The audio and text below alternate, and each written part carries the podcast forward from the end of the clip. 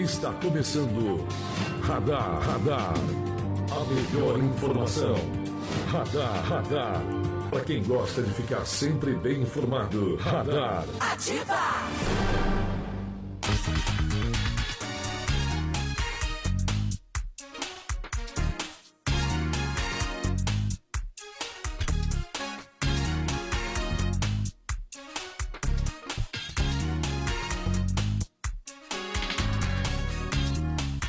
Muito bom dia para você que a partir de agora passa a acompanhar o programa Radar. Estamos chegando na manhã desta quinta-feira, dia 20 de fevereiro de 2020, trazendo o que é fato, que é notícia da nossa cidade e também da nossa região. Bom dia a todos.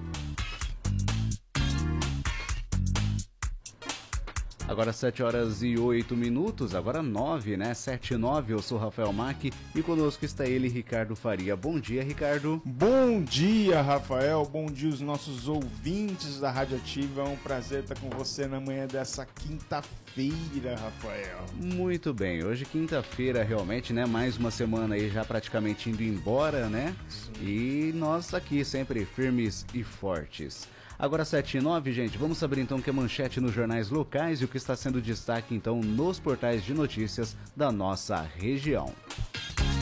As manchetes do dia. No Jornal Interior Penápolis, carro é recuperado pela Polícia Civil em, no Jardim Tinô. Transportes de órgãos. E Prefeitura e FUNEP discutem nova parceria. Destaques agora do Jornal Diário de Penápolis, edição desta quinta-feira. Captação de órgãos utiliza operação aérea. Rondon, Justiça quer nova ponte no Ribeirão Lajeado. E Prefeitura e FUNEP farão nova parceria. Já no regional, saúde adquire nova ambulância para o pronto-socorro. Órgão de menino que morreu em Aracatuba são transportados para São Paulo e Rio Preto. Penápolis, Prefeitura e FUNEP farão parceria com implantação da FUNAD. Destaques agora do site G1 de São José do Rio Preto e Aracatuba. Mulher fica ferida após capotar caminhonete em rodovia de Jales. Corpo em estado de decomposição é encontrado em bairro de Rio Preto. E polícia de Rio Preto apreende 66 cães após denúncia de maus tratos.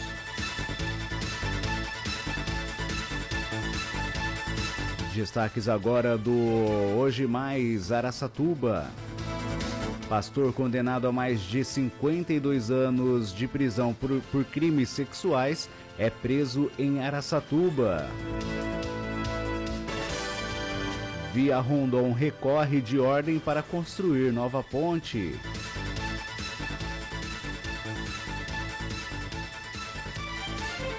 E mãe quer que polícia investigue a morte do filho em presídio.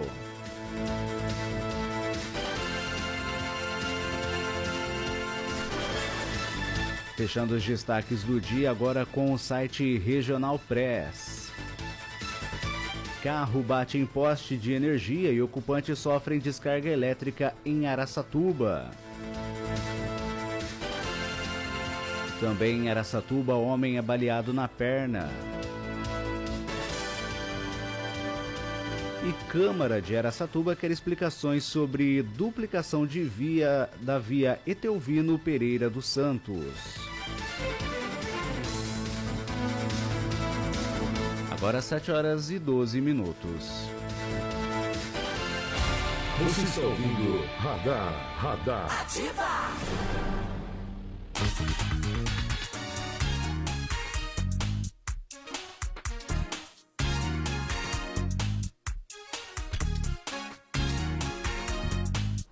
Muito bem, gente. Agora 7 horas e 12. Lembrando que você pode participar do nosso programa através do nosso WhatsApp, tá bom? 3652-0153. Esse é o telefone aqui da nossa Ativa FM e também o WhatsApp para sua participação. Se você tem alguma sugestão de reportagem, tem alguma reclamação, enfim, tem algum problema aí perto de onde você mora, manda pra gente que a gente cobra a solução, tá bom? 3652-0153. Lembrando que o DDD é o 18. Agora 7 horas e 13 minutos. Olha, ontem chamou a atenção, né? Uma grande operação que foi realizada aí pro transpl transplante, né? E o transporte aí de órgãos de um menino, né, de 11 anos que morreu na última terça-feira em Araçatuba. E hoje, inclusive, foi destaque também nos jornais aqui na, da nossa cidade. E o Jornal Diário de Penápolis, inclusive, trouxe né, a informação também de que o Aeroporto Estadual Dr. Ramalho Franco de Penápolis foi peça fundamental para o salvamento de outras vidas na tarde desta quarta-feira, depois que a família de um menino de 11 anos que morreu na tarde da última terça-feira em Aracatuba autorizou a doação de órgãos da criança. O aeroporto de Penápolis foi quem recebeu aí um avião fretado pelo Instituto do Coração, o INCOR de São Paulo, que trouxe a equipe médica que realizou o procedimento de retirada dos órgãos na Santa Casa de Araçatuba e foi também aí o aeroporto de onde partiu o mesmo avião com a equipe aí e os órgãos é, captados do com destino à capital paulista. O helicóptero Águia, inclusive da Polícia Militar, também ajudou aí no deslocamento, né? O procedimento foi necessário porque o aeroporto Dário Guarita de Araçatuba teve a sua pista fechada aí para pousos e decolagens durante o período do dia para os trabalhos que estão sendo feitos aí de melhorias que na, na, pavimentação asfáltica, né, lá da pista do aeroporto de Araçatuba. E diante disso, o aeroporto de Penápolis se tornou fundamental aí para o procedimento, já que em casos de transplantes, né, como este, tudo precisa ser feito aí no menor tempo possível para garantir aí o funcionamento dos órgãos captados. O avião vindo de São Paulo pousou em Penápolis já por volta das 10 horas da manhã com a equipe médica do INCOR, que faria a captação dos órgãos. De carro, então, eles foram para Araçatuba. Na Santa Casa, né, foram captados aí os pulmões e, os, e o fígado né, do, do menino. Assim que a equipe do INCOR deixou o centro de cirurgia da Santa Casa, foi a vez aí dos médicos do Hospital de Base de São José do Rio Preto daria início à captação dos rins né, e também das válvulas do coração. Elas devem beneficiar aí duas crianças que aguardam na fila de transplantes, né? E, enfim, depois dessa operação, né, é, com a retirada dos órgãos feitas aí pela equipe do INCOR, a equipe médica, portanto, é, portando né, o pulmão e o fígado, foi levada para a base da Polícia Militar que fica no aeroporto de Araçatuba. Já era por volta das 3 horas da tarde, quando o helicóptero Águia deixou aí o local em direção a Penápolis, onde o avião fretado aguardava o retorno da equipe. O voo durou cerca de 15 minutos. Assim que a aeronave pousou, a equipe levando os órgãos em caixas térmicas né, embarcaram no avião que decolou de Penápolis por volta das três e meia da tarde. Foi um voo rápido, cerca de 40 minutos, até o aeroporto de Congonhas, em São Paulo, onde dali então eles deram prosseguimento ao transporte para o INCOR em Araçatuba, né? Aliás, em, em, São Paulo, né? Na capital paulista. E essa movimentação chamou a atenção realmente de toda a imprensa aqui na, na nossa região, chamou a atenção de algumas pessoas, né? Enfim, foi uma, uma grande operação montada especialmente para essa captação de órgãos, né? Que bom que apesar da, do, da tragédia, né, apesar da, do sentimento triste da família com a perda aí de um menino de apenas 11 anos, mas que bom que pelo menos através dessa morte outras vidas também puderam ser salvas, né? E a gente tem que ressaltar, né, Ricardo? Parabéns aí também a toda a equipe da Polícia Militar, a, a equipe do Incor, enfim, todos envolvidos nessa grande operação para esse transporte, né, envolvendo é, tanto Araçatuba como Penápolis também. É, a, gente, a gente vê boas notícias, é, pelo menos umas duas ou três boas notícias com, com, com toda essa operação, né? Sim. Primeiro, primeiro é, é externar a tristeza de ter um menino de 11 anos morrendo nessa história.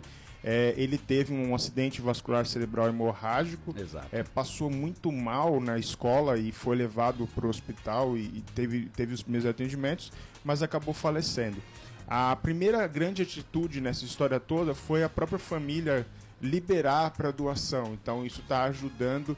É, existe uma dor enorme da perda da criança, e isso vai ficar para o resto da vida, mas também tem um sentimento de alegria de poder com esses órgãos ajudar outras crianças e outras pessoas que podem é, receber esses órgãos para é, ter uma nova vida, Sim, né? sim.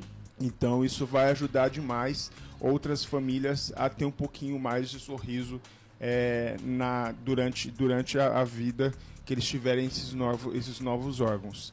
A segunda questão é de fato ver essa linda operação que foi feita, né?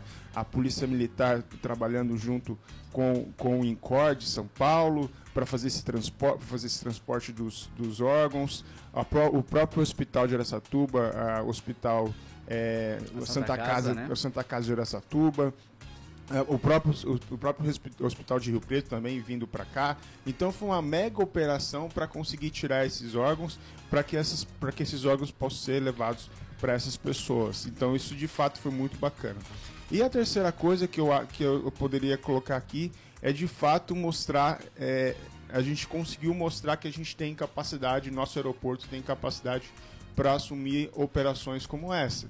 Né? A gente vê Araçatuba hoje despontando na, na aviação, na aviação comercial, é, saltou de 2018 de 100 mil, é, pe- 100 mil usuários em 2018 para 115, 116 mil usuários em 2019. Já teve um salto aí por causa desses novos voos da Gol, da, da Azul Da e Passaredo. da Passaredo. É, mas a gente mostrou capacidade, nosso aeroporto mostrou capacidade para fazer esse tipo de operação. Isso foi muito bacana também. E a gente receber essa operação também foi muito, foi muito bacana. E, e- e ver vocês da imprensa. na- eu, eu- eu também faço parte da imprensa, mas eu não pude participar da operação, né? Mas ver vocês ali participando dessa. De, de ver isso em loco e ver é, esse transporte todo acontecendo. Então, de fato, são coisas boas que estão acontecendo é, aconteceu numa operação só. Isso é muito legal de ver e a principal, né, salvando vidas. Isso que é muito mais é muito mais gratificante numa operação dessa, porque outras pessoas vão poder dar risada hoje, vão poder é, continuar a vida com esses órgãos de um menino que morreu tão tragicamente em Aracatuba, né? E, e você tocou num ponto importante, Ricardo, que é com relação à questão da essa capacidade do aeroporto, né? A gente sabe que hoje é, é fato, Penápolis sempre vai ser, é, vai estar atrás de, de Aracatuba nessa questão do aeroporto, porque hoje Aracatuba realmente, como você próprio disse, já desponta nessa questão, né? Recebendo voos comerciais, uma estrutura maior do que possui hoje o aeroporto Ramalho Franco de Penápolis. Mas isso mostra, por exemplo, a capacidade que Penápolis tem de apoiar o aeroporto de Araçatuba. Por exemplo, enquanto Araçatuba hoje recebe diversos voos comerciais, por que Penápolis não pode receber, por exemplo, voos eh, de carga? Né? Ou executivo. ou né? executivos, né? Então realmente mostra é, o quanto que Araçatuba pode precisar de Penápolis nessa questão de voos, né? E o quanto Penápolis pode apoiar Araçatuba nessa questão de voos, né? A gente, é, só repetindo, mas é, Araçatuba teve a sua pista fechada durante o dia de ontem por conta de obras de melhorias, de obras é, é, na, na pista. Então Penápolis teve essa capacidade de dar todo esse suporte técnico aí para uma operação como essa. E é um suporte técnico, técnico que pode se repetir aí para várias outras atividades ao decorrer aí dos dias, né? Seja transporte de carga, voos executivos, enfim. Penápolis realmente mostrando é, esse apoio, esse braço direito aí ao aeroporto de Araçatuba, o que é muito bom realmente, Claro. principalmente quando você fala aí, quando o Estado fala, né, na, na privatização aí de aeroportos, É, ontem né, mesmo, como acontece em Rafa, Penápolis. Ontem mesmo eu tava, eu tava vendo uma entrevista do superintendente do DAESP, agora me foge o nome dele aqui no ar, mas ele estava dizendo, ele tava dizendo que ele já entregou pro, pro vice-governador do estado de São Paulo, Rodrigo Garcia, aquele estudo que a, a, a empresa americana fez dos aeroportos aqui da nossa região. Né? Então ele, ele ele, fe, ele fez, fizeram esse estudo e colocaram que é, são, duas, são duas grandes privatizações. A primeira é de Rio Preto, que envolve né, o, o aeroporto de Rio Preto, de Araçatuba e de Penápolis, e mais é, são, são nove, então mais cinco, mais seis, né, mais seis aeroportos é, na região de Rio Preto, então inclui aí Votuporanga, Assis mais dois ou três da região de Prudente. É, e, e uma outra, e uma outra região com mais três aeroportos na região de, de Ribeirão Preto. Então todos esses, todos esses aeroportos, 13 de Ribeirão mais 9 de Rio Preto, vão ser privatizados em dois grandes blocos. Né? Isso, eu estava vendo uma entrevista ontem é, do próprio governo do estado com, relação, com, com, com os pretendentes da, do, da ESP. E aí Penápolis está incluso nisso, porque de fato tem essa capacidade de fazer voos executivos é, e, e, e de carga, né? E aí ele estava lembrando, por exemplo, do aeroporto é, do aeroporto de Sorocaba, que hoje é um aeroporto de, de voos executivos, que é a mesma coisa que Penápolis tem, que é de voos executivos, e eles estão eles estão é, num processo de interna internacionalização do aeroporto de Sorocaba. A gente não vai ter esse sonho de ser um aeroporto internacional, mas a gente pode ser uma rota para, para voos executivos. Já que quer transformar Sorocaba em internacional, vai deixar de ser executivo mas pode ser numa região como a nossa, né, próximo de Rio Preto, próximo de Araçatuba, próximo de Presidente Prudente, que são grandes centros que podem ser centros comerciais importantes, por que não ser aqui um ponto de aeroporto executivo e depois daqui partir carros que possam ir para Rio Preto, que é 100 km daqui, para Araçatuba, que é mais perto, é Prudente, que já é um pouco mais longe, né, uns cento e poucos quilômetros a mais, mas dá para ir também de carro, tem, uma, tem um, um, um transporte interessante. Então, de fato, dá para ser feito isso com mais tranquilidade possível. Eu acho que Penápolis ainda consegue é, alçar um voo, um voo bacana, pensando no aeroporto de, de Penápolis. Sim, com certeza. É algo que, bem explorado, dá para ser aí realmente muito benéfico para nossa região. Gente, agora 7 horas e 24 minutos. Nós vamos então para o nosso primeiro intervalo e nós voltamos já trazendo aqui mais informações aqui do nosso programa, tá bom? Lembrando que daqui a pouquinho a gente vai trazer aqui informação sobre a justiça, né, que determinou a construção de uma nova ponte na rodovia Marechal Rondon ali a ponte do Ribeirão Lajeado. Tantos problemas, né, com alagamentos e tudo mais e a justiça intervindo aí nessa questão. Daqui a pouquinho então a gente traz essa informação. Agora 7 e 24. Você está ouvindo Radar, Radar. Ativa!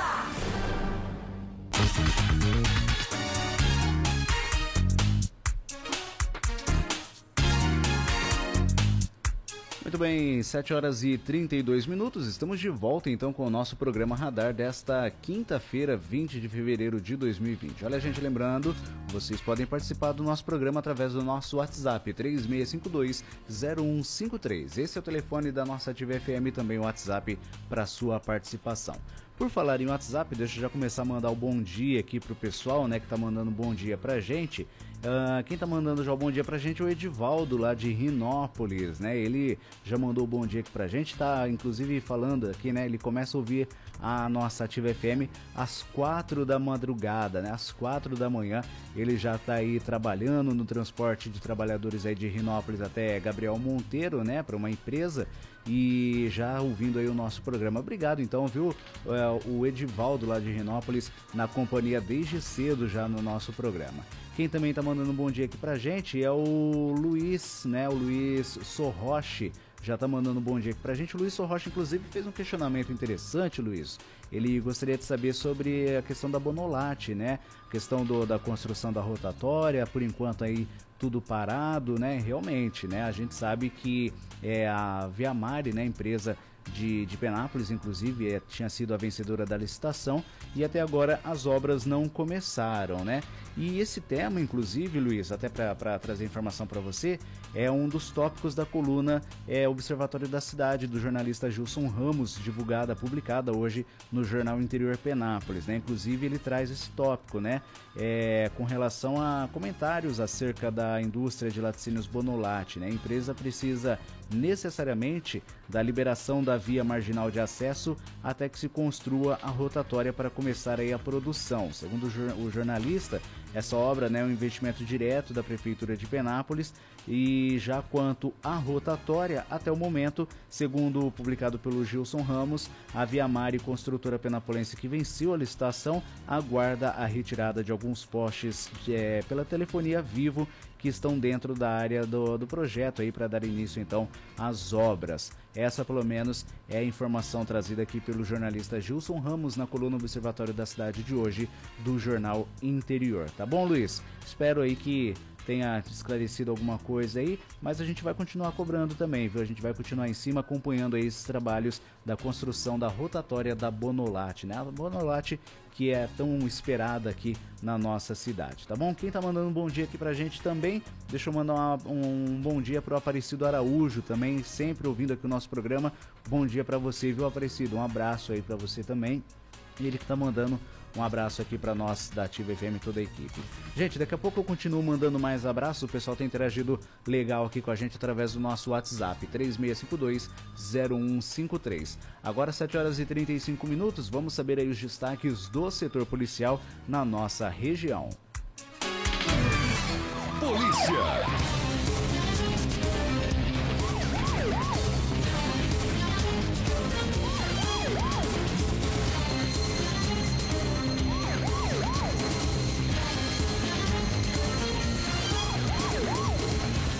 Olha, começando aqui os detalhes do nosso setor policial, né, as informações, com a notícia de que investigadores recuperaram na manhã da última terça-feira em Penápolis um veículo GM Celta que havia sido apropriado aí, né, indevidamente em São Carlos, que fica aí a 288 quilômetros.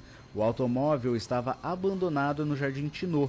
Um funileiro de 60 anos foi levado para prestar esclarecimentos. De acordo com o boletim de ocorrência, a equipe da delegacia do município recebeu a informação de que o carro estava abandonado no terreno ao lado da casa do suspeito. Na rua, é... Músico Eupídio Ribeiro.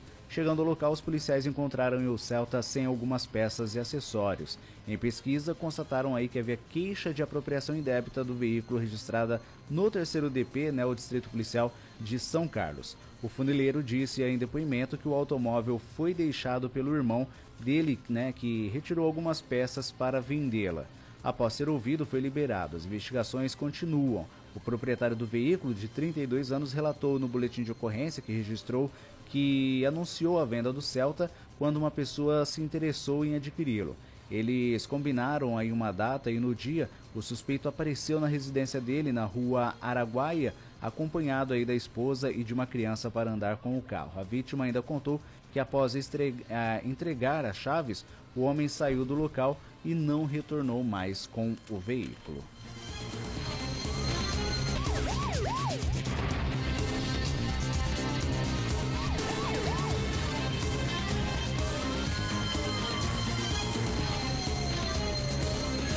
E olha, um corpo em estado avançado de decomposição foi encontrado na tarde desta quarta-feira às margens de um córrego no bairro residencial Monte Verde, em São José do Rio Preto. Não foi possível identificar sinais de violência e o sexo da vítima. Contudo, como vestia uma bota aparentemente masculina, a polícia acredita que o corpo seja de um homem. O cadáver estava bastante prejudicado, já fazia mais ou menos um mês que ele estava no local. Como podem ter ocorrido enchentes, não dá para saber. O corpo já estava com os ossos separados, inclusive afirmou aí o delegado Vander Sougon da Delegacia de Investigações Gerais ADIG de Rio Preto. Uma corda foi encontrada nos pés da vítima, mas a polícia não sabe se o objeto foi usado para amarrá-la ou se foi arrastado pela enchente e parou em algum local. A polícia suspeita de que o corpo possa ser de um idoso que mora sozinho e criava gados no bairro. Segundo testemunhas, ele está desaparecido há mais ou menos 20 dias. E olha, um carro bateu em um poste de energia elétrica e dois ocupantes sofreram descarga elétrica em Araçatuba. O acidente é, aconteceu na madrugada desta quinta-feira no cruzamento da rua Brigadeiro Faria Lima com a travessa Santo Onofre, no bairro Chácaras Bandeirantes, ao lado da rodovia Eliezer Montenegro Magalhães. Segundo as primeiras informações divulgadas pelo site Regional Press, as duas vítimas foram levadas para o pronto-socorro da Santa Casa de, pelo resgate do Corpo de Bombeiros. Ambas relataram aí ter sofrido descarga elétrica, possivelmente causada aí pelos cabos de alta tensão. A concessionária de energia elétrica foi acionada para avaliar, e, para avaliar e reparar o estrago no poste de concreto.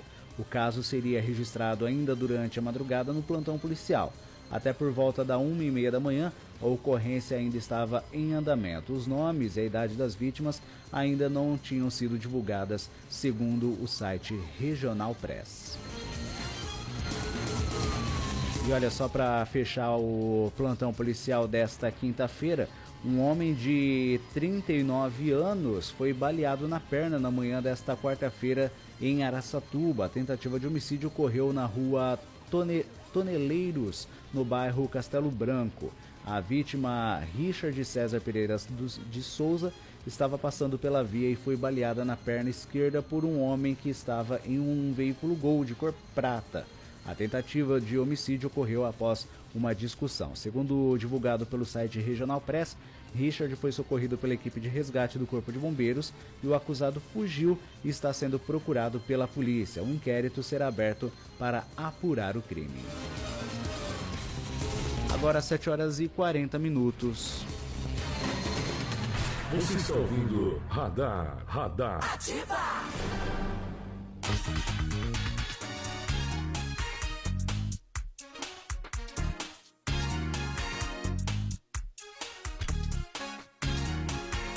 Muito bem, gente, agora 7 horas e 40 minutos. É, vamos saber então como é que fica o tempo para hoje aqui em Penápolis, né? Vamos lá. Previsão do tempo.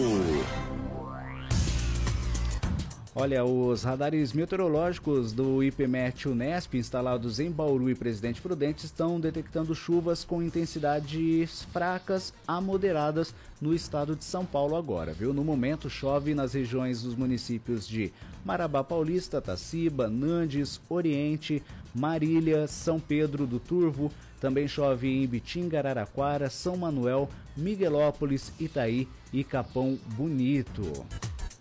Já segundo o climatempo.com.br, a previsão para hoje em Penápolis é de sol e aumento de nuvens ainda pela manhã. Pancadas de chuva devem ocorrer à tarde e à noite. A previsão é de que essas chuvas aí somem até 10 milímetros. Para hoje em Penápolis, a mínima é de 23 graus, podendo chegar aí a 34 graus no período da tarde, viu? Portanto, bastante calor e por isso, inclusive, segundo o climatempo.com, é, deve ocorrer pancadas de chuva à tarde e à noite.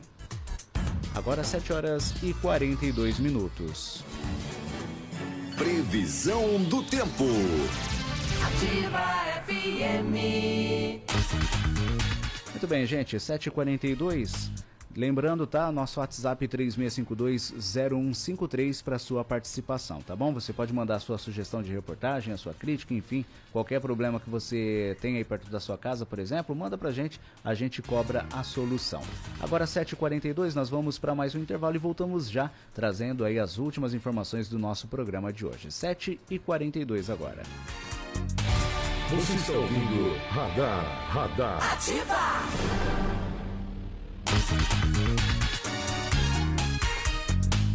Muito bem, 7 horas e 49 minutos. Estamos então de volta com o nosso programa Radar desta quinta-feira, 20 de fevereiro de 2020. Olha, gente, deixa eu continuar mandando aqui um abraço pro pessoal, né, que tá mandando um bom dia pra gente. É o Giovanni, sempre na sintonia aqui do nosso programa. Hoje ele está lá em Ouroeste. Ouroeste. Ouroeste, já tá lá ouvindo também o nosso programa. Quem tá mandando aqui um bom dia pra gente, olha só, Ricardo, é a Nataliane, lá do Residencial Mais Solar. Inclusive, ela faz uma reclamação aqui, viu, Ricardo? Com relação ao mato alto é, nos terrenos lá do Mais Solar 1, tá? Ela tá, vem, mandou um bom dia aqui pra gente, né?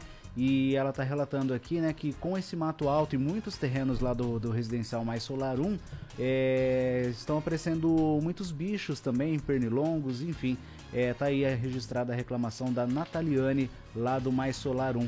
Vamos, vamos encaminhar nessa reclamação aí, né? Afinal, Sim. é, é, As pessoas precisam ter ciência, né, de, de é, pelo menos limpar os seus terrenos muito, muito Sim, mais por causa sim. da dengue.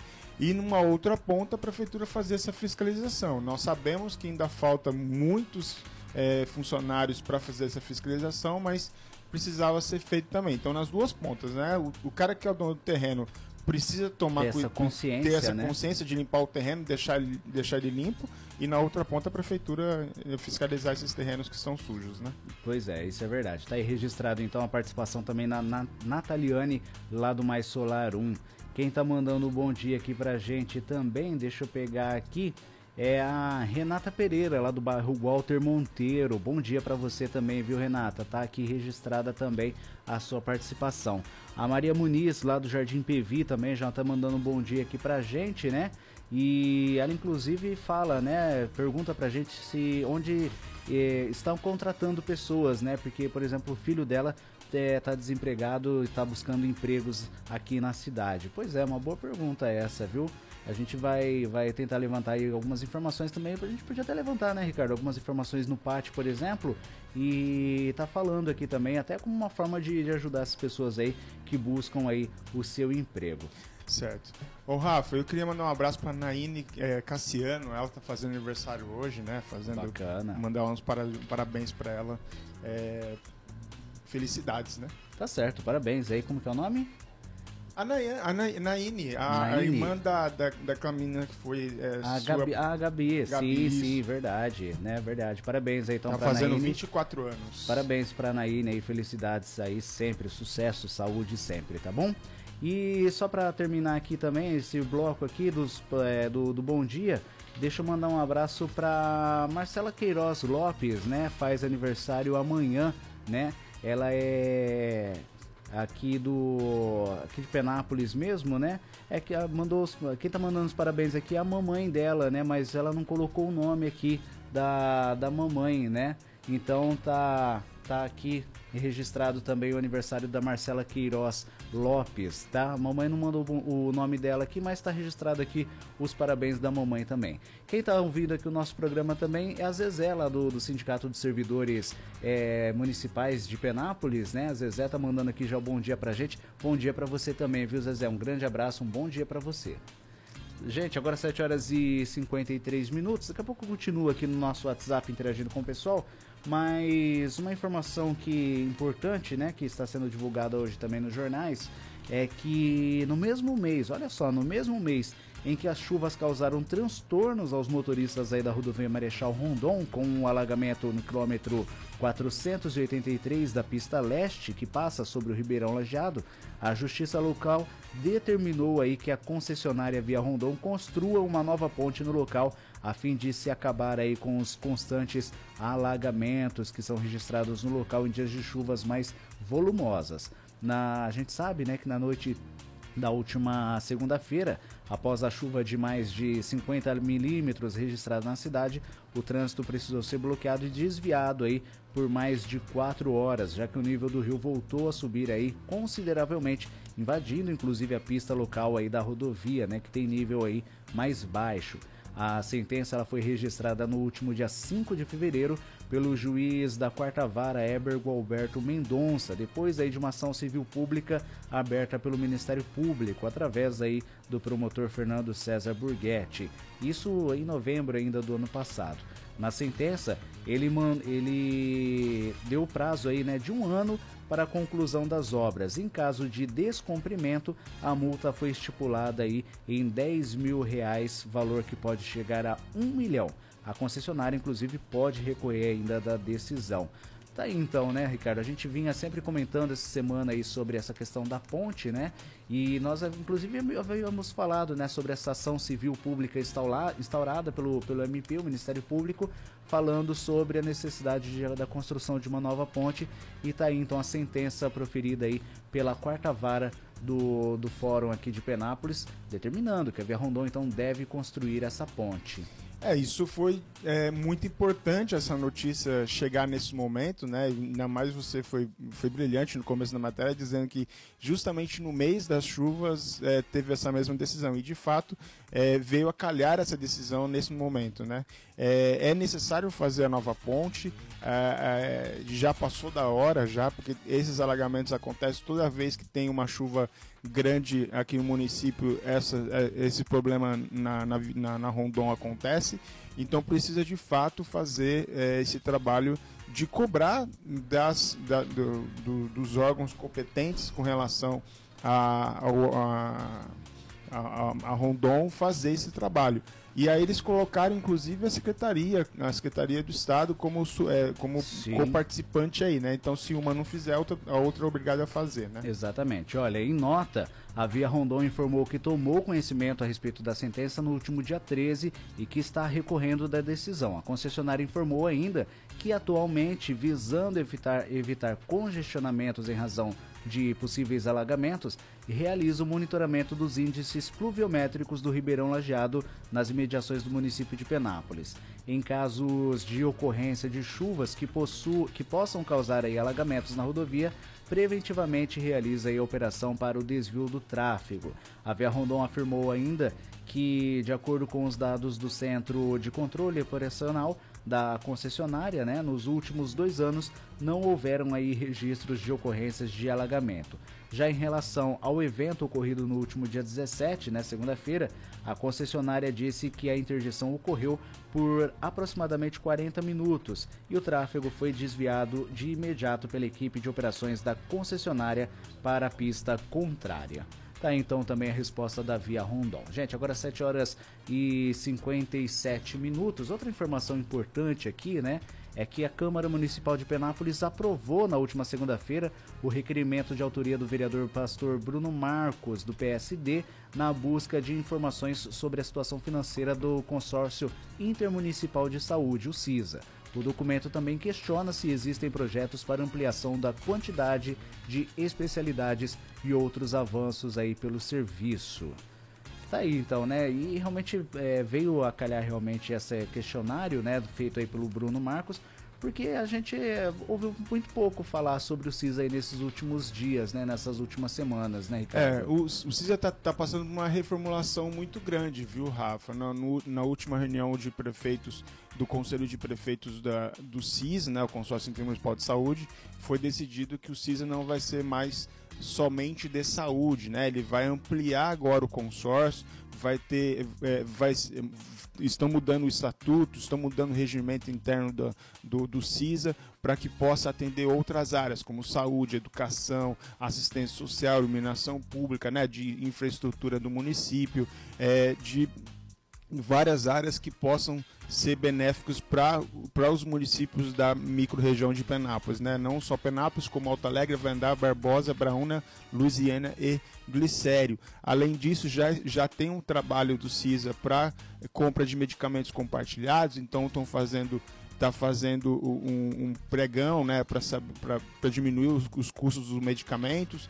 Então, isso é de suma importância para as prefeituras. Compram todas elas juntas, pegam o- a quantidade de remédio que precisa, compra a quantidade de remédio, todas elas juntas, e isso diminui os o valor final na compra de medicamentos, além, é claro, desse trabalho que está sendo feito com os médicos, né, no- no- nos, nos consultórios particulares. Então, é um processo que está mudando o CISA, está colocando o CISA em outro patamar, isso vai ser importante. que sejam feitas melhorias, né? Se é pro bem das pessoas, pro bem da população, que realmente sejam feitas as melhorias. Gente, agora 7 horas e 59 minutos. Só registrar uma última participação aqui antes de encerrarmos o nosso programa. É, o Toninho, morador lá do, do Residencial Fernanda, tá informando aqui pra gente, tá questionando, né, se a gente sabe alguma coisa sobre a falta de energia no bairro. Diz que o Residencial Fernanda está sem energia desde as 6 e meia da manhã. Eu vou um pouquinho mais além. Jardim do Lago e Cidade Jardim também estavam, pelo menos até 7 horas da manhã, sem energia, viu? Tava sem energia aí nesses bairros. E É aí isso. a gente vai tentar saber, né, Sim, o que aconteceu, porque realmente não não não não teve o porquê, né? O nosso, o nosso, o nosso Rafael aqui do, do, do- da Ativa está dizendo que o transformador explodiu. Ah, é, explodiu um transformador. Você sabe onde, Rafa? Região? Perto do Do posto. do posto, mas é na cidade Jardim mesmo. Então provavelmente deve ter sido isso então que causou a falta de energia, porque realmente não, não teve né, uma chuva agora de manhã. Isso, foi mais ou menos esse horário mesmo aí. Tá, então É, tá aí, ele- né? ele Vamos. Disse, ele disse 15 para 5, né? 15 pra pros- 5. Para os nossos ouvintes ouvir aqui. 15 para 5 mais ou menos estourou lá o, o transformador na frente do posto. É, vamos, vamos aguardar aí, vamos ver é, como que a CPFL vai poder resolver essa situação. Então tá aí a notícia, né? É, Residencial Fernanda, Jardim do Lago e Cidade Jardim sem energia. Se tiverem outros bairros aí também, manda informação pra gente, tá bom? Gente, olha, 8 horas em ponto não há tempo para mais nada. Ricardo, obrigado pela participação e até amanhã, 7 horas da manhã, hein? Obrigado, Rafael. Obrigado aos nossos ouvintes da Radioativa. Eu queria mandar um abraço aqui pro Aparecido Alves Araújo, o Cido, que o Cidão que participa aqui com a gente todos os dias. Hoje é aniversário dele. Ah, é? Parabéns É, hoje é então, dele. Cido. Parabéns aí. Parabéns, felicidades. Gente, obrigado pela presença, a participação aí de todos, tá certo? E um grande abraço e, e lembrando então a gente volta amanhã a partir das 7 horas da manhã. Uma excelente quinta-feira a todos, gente. Tchau, tchau, viu? E terminamos aqui então o nosso programa de hoje. Tchau, tchau, gente. Termina aqui. Radar, radar. A melhor informação do seu rádio. Radar, radar.